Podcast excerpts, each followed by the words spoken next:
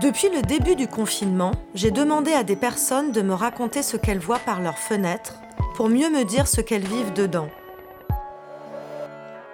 Des petites histoires dans la grande qui constituent une sorte de mémoire collective ordinaire.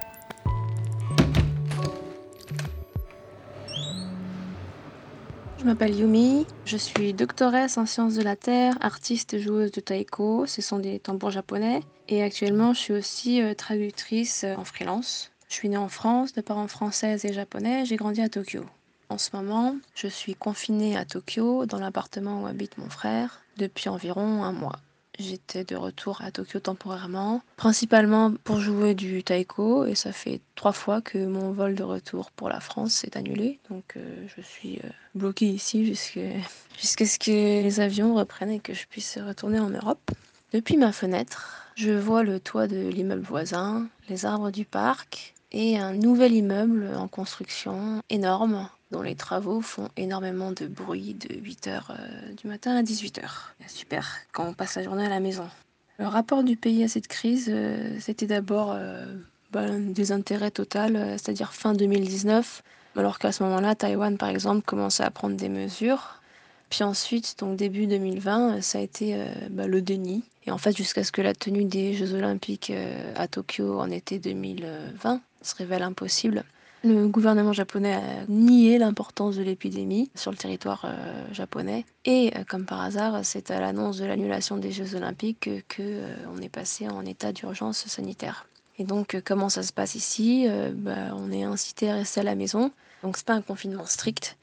Déjà, le système permet pas aux Japonais de pas travailler. Ensuite, certaines compagnies sont réfractaires à tout changement de protocole qui serait pas comme d'habitude. Et donc c'est un confinement volontaire qui est demandé à celles et ceux qui peuvent euh, le faire et qui veulent bien. Donc certains commerces ont fini par fermer, d'autres non. Et sinon, euh, il y a plus d'un mois, le gouvernement de M. Abe nous a promis euh, l'envoi de deux masques par foyer. Et bon, on n'a toujours rien reçu. Donc voilà, nous sommes dans le flou total. Mais bah, peut-être que c'est pas plus mal. pour moi, c'est une sorte d'adaptation perpétuelle pour trouver le bon rythme. Donc j'ai eu une phase complètement noctambule et introspective. Maintenant, je suis plus active euh, et je me lève à l'aube pour commencer la journée dans le calme avant les travaux. Et donc avec euh, moins de stimulation extérieure, je suis plus euh, à l'écoute de mes rythmes internes, mes cycles émotionnels, plus en lien avec mon cycle menstruel. J'arrive mieux à identifier les facteurs qui m'affectent positivement, négativement.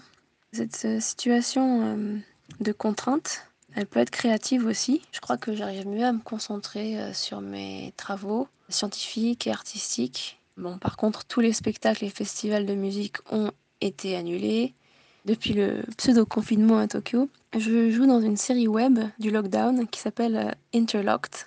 C'est une sorte de thriller du confinement dans un monde euh, de rêves étranges, comiques, oniriques. Et c'est produit donc en temps réel dans six pays différents, avec euh, les moyens du bord et euh, les outils euh, modernes de communication. C'est une expérience nouvelle de création interactive à distance. Mais par contre, les interactions sociales réelles, ça, ça commence à, me manquer. On se donne parfois rendez-vous avec une amie, une voisine, pour aller faire nos courses ensemble. Et dimanche dernier, ben, on s'est retrouvés pour la sortie du nouvel épisode de la série, à 5 ou 6 dans le même appartement. C'était à pleurer de joie. Que dire de plus à part que euh, bah, la vie sur Terre euh, continue. Donc voilà pour moi.